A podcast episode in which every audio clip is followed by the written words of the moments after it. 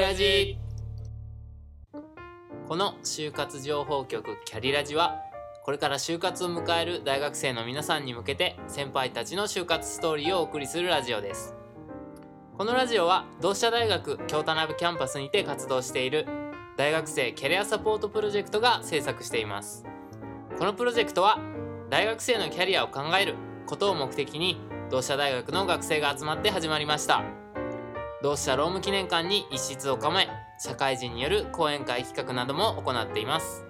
それでは就活情報局キャリラジスタートです。こんにちは。キャリラジパーソナリティの同志社大学2回生出口浩太です。同じく2回生渡辺成美です。さあいよいよ始まりましたキャリラジ。今回が第1回の放送です。緊張するね渡辺くん。いやそうだね。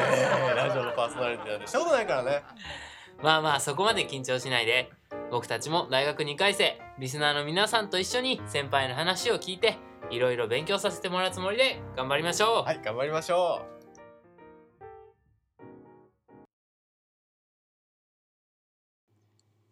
えっとそれではですねあの今年の12月の、えっと、時点の4回生の内定率が前年比比べて7ポイントダウンということで73%内定率がですね。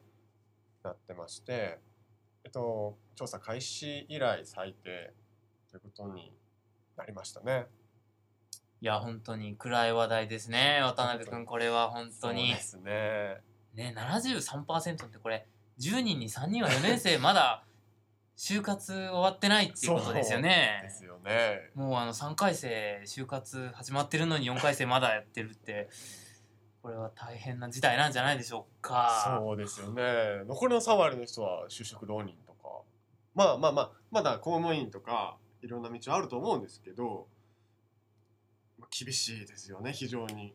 いやー本当にそうです厳しいねですね。まあ、こんな状況なんですけどもまあ企業のこの採用の状況としてはどうもはい内定が出る人には企業たくさんそのなんていうんですかね殺到するっていうか、うんもらえる人ともらえない人の差が激しいっていう二極化がどうも起こってるみたいなんですよね。そうですね。まあやっぱり企業もこう厳しい中で優秀な人材を取っていかなきゃいけないですからね。だからその優秀な人はまあどこも欲しいですから結局内定がもらえてるっていう状況でなんでしょうね。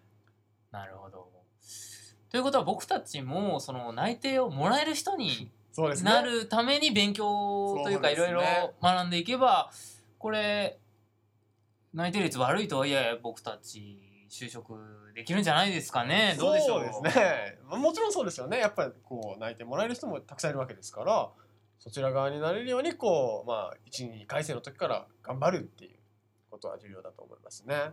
はい、はいじゃあまあ内定もらえる人になるために何をすればいいのかっていうのはやっぱりこう就活を終えられた先輩に聞くのが一番早いんじゃ。ないですかね。そうですね。4回生の先輩とかにね聞いたら結構こうノウハウとかやっぱ知ってらっしゃいますからはい聞いてあの学んでこう自分の中で解釈してまあ3年になって頑張っていきましょう。ね。はい。じゃあまあ次回は先輩4回生の先輩に来ていただいて、そういったお話を聞いていくことになると思います。はい。